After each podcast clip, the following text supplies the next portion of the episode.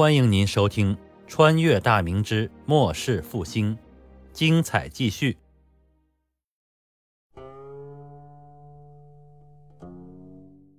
崇祯第二天一觉醒来，天色已亮。夏天日长夜短，估摸着也就是早上六点钟左右。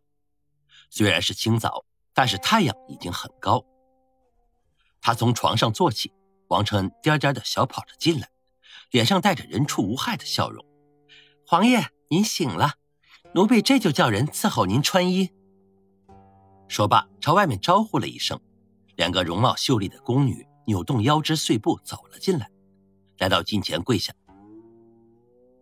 崇祯带着后世的思维，略略有点不习惯，但古代的衣衫穿起来确实比较繁琐。经过这几天的折腾，他也逐渐开始适应有人服侍。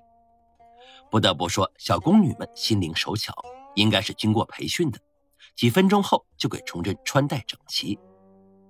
王承恩挥手让他俩退下，笑嘻嘻地说道：“皇爷，早膳预备好了，用过膳后，皇爷有什么吩咐？”崇祯想了想：“你吩咐下去，用过膳后，朕要去黄庄看看，你挑一处距离京城比较近的、规制较大的黄庄吧。”王承恩愣了一下。心说：这么多年，皇爷从来不曾关心过这种事情，最近怎么处处透着和以往的不同了？不过既然是皇帝的吩咐，他马上应道：“老奴这就去准备。”崇祯接着说道：“啊，不要惊动过大，要轻车从简。另外，照洛阳性随行。”王承恩急道：“皇爷，您的安危可是最要紧的，随从少了，万一有人对皇爷不利。”该如何是好啊，皇爷，还是多召集一些大汉将军护卫才好啊！啊，反贼难道已经打到京城了，并且知道今天朕要出行不成？照朕的吩咐去做，挑选可靠的卫士，人数不要超过一百。王承恩不敢再争辩，只得嘴里小声嘟囔着，转身去安排。他走了之后，李二喜在前头引路。崇祯去到了偏殿用膳，小半个时辰吃完早饭，这边的王承恩已经安排妥当，回来禀报：皇爷，老奴已经照您的吩咐布置好了，一百名侍卫骑马护卫。皇爷，您如何成行啊？朕坐马车。皇爷，路上颠簸，马车不如御辇舒适啊。崇祯眼睛一瞪。朕又不是纸糊的，少废话，赶紧去准备。王琛吓得一哆嗦，行礼后转身小跑着去了。旁边的李二喜连忙跪下，开口道：“皇爷，王公公也是一片好心，皇爷千万不要责怪于他。”崇祯笑了笑：“哈哈，朕只是吓唬他，又不是真正怪他。你倒是心地不错。这样吧。”朕会吩咐王承恩，下月起你每月出宫两次探望妹妹。朕不是那薄情之人，不忍看你兄妹二人近在咫尺却不得相见呐。李二喜大喜过望，赶紧磕头，谢皇爷恩典，谢皇爷恩典。崇祯摆手让他起身，说话功夫，王承恩已经回来了。皇爷，一切准备妥当。这回看的黄庄在西面，锦衣卫指挥使已经着人知会，在西华门外等候了。崇祯一挥手，啊，出发！来到武英殿前的前殿广场，一辆马车已经停在场中，大红色的车身高约一丈左右，宽约七尺的车辕长约九尺，前面四匹纯白色的完马，一个身穿大汉将军服饰的壮硕官校作为御手。端坐于宽大的车厢之前，崇祯来到近前，王承恩赶忙从车轿中搬下一个锦凳，扶着他踏上锦凳，进入马车。车厢里非常的宽敞，有红漆桌椅各一张，车里有锦布做成的帷幕，帷幕上画有真龙的图案。因为是夏天，王承恩在里面放置了两个冰盆，进去之后舒适凉爽。看到崇祯坐定之后。王承随大声吩咐道：“起驾！”马车隆隆作响，缓缓起步。马车前后左右皆有扶刀持盾的甲士护卫。不一会儿功夫，来到西华门外，随即听到一声禀报：“臣洛阳信恭候御驾。”崇祯吩咐道：“停车，让他上来。”车停下来之后，洛阳信弓着身子，小心翼翼地踩到锦凳上，进入马车，脸上的神情既紧张又激动。进来后，赶忙跪倒磕头：“臣洛阳信叩见圣上。”嗯，平身吧，王承恩，与他座位。呃，呃，臣不敢。洛阳信显得有些慌忙，能和皇帝同车，那就是天大的荣耀，哪里还敢坐下？崇祯也没再勉强，王承恩吩咐前面的车夫起行。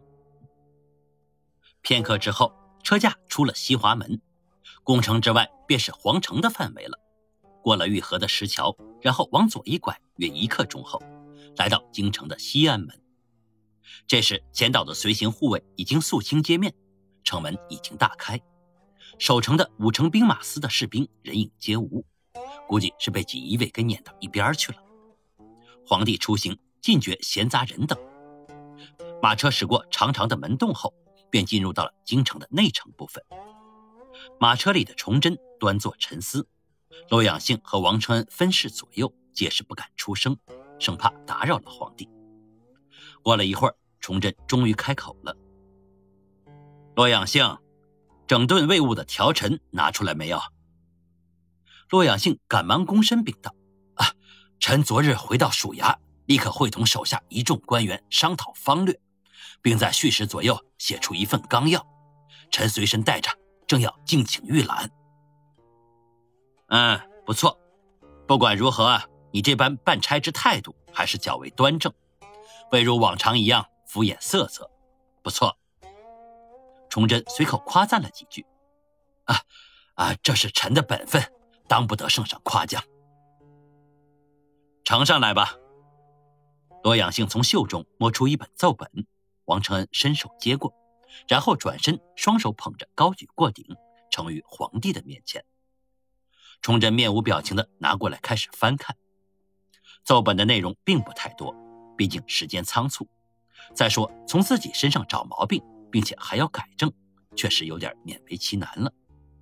崇祯倏忽之间便已阅毕，他把奏本置在案几上，开口问道：“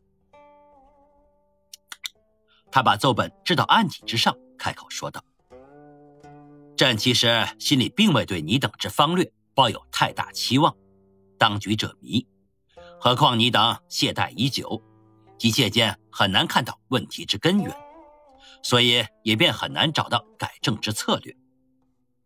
罗养性听了，满脸羞愧之色，躬身回禀：“啊啊，臣等让陛下失望了。”崇祯摆了摆手：“谈不上失望，今日朕便要与你分析一下锦衣卫问题所在，也顺便拿出一些办法。”看看能不能让亲军振作起来。敬请圣上示下。罗养性心里惴惴不安，皇帝到底要如何整治锦衣卫呢？锦衣卫掌直驾侍卫，查询缉捕，搜集各地军民情报。在朕看来，所有职责之中，军民情报乃是重中之重，此才是皇家耳目最该具备之功用。可是朕现下。等于是耳聋眼瞎，除了阁臣愿意让朕听到看到的，其余的朕一律无有所闻呢。崇祯的这些话已经有点诛心了。罗养性躬身低头，不敢接言。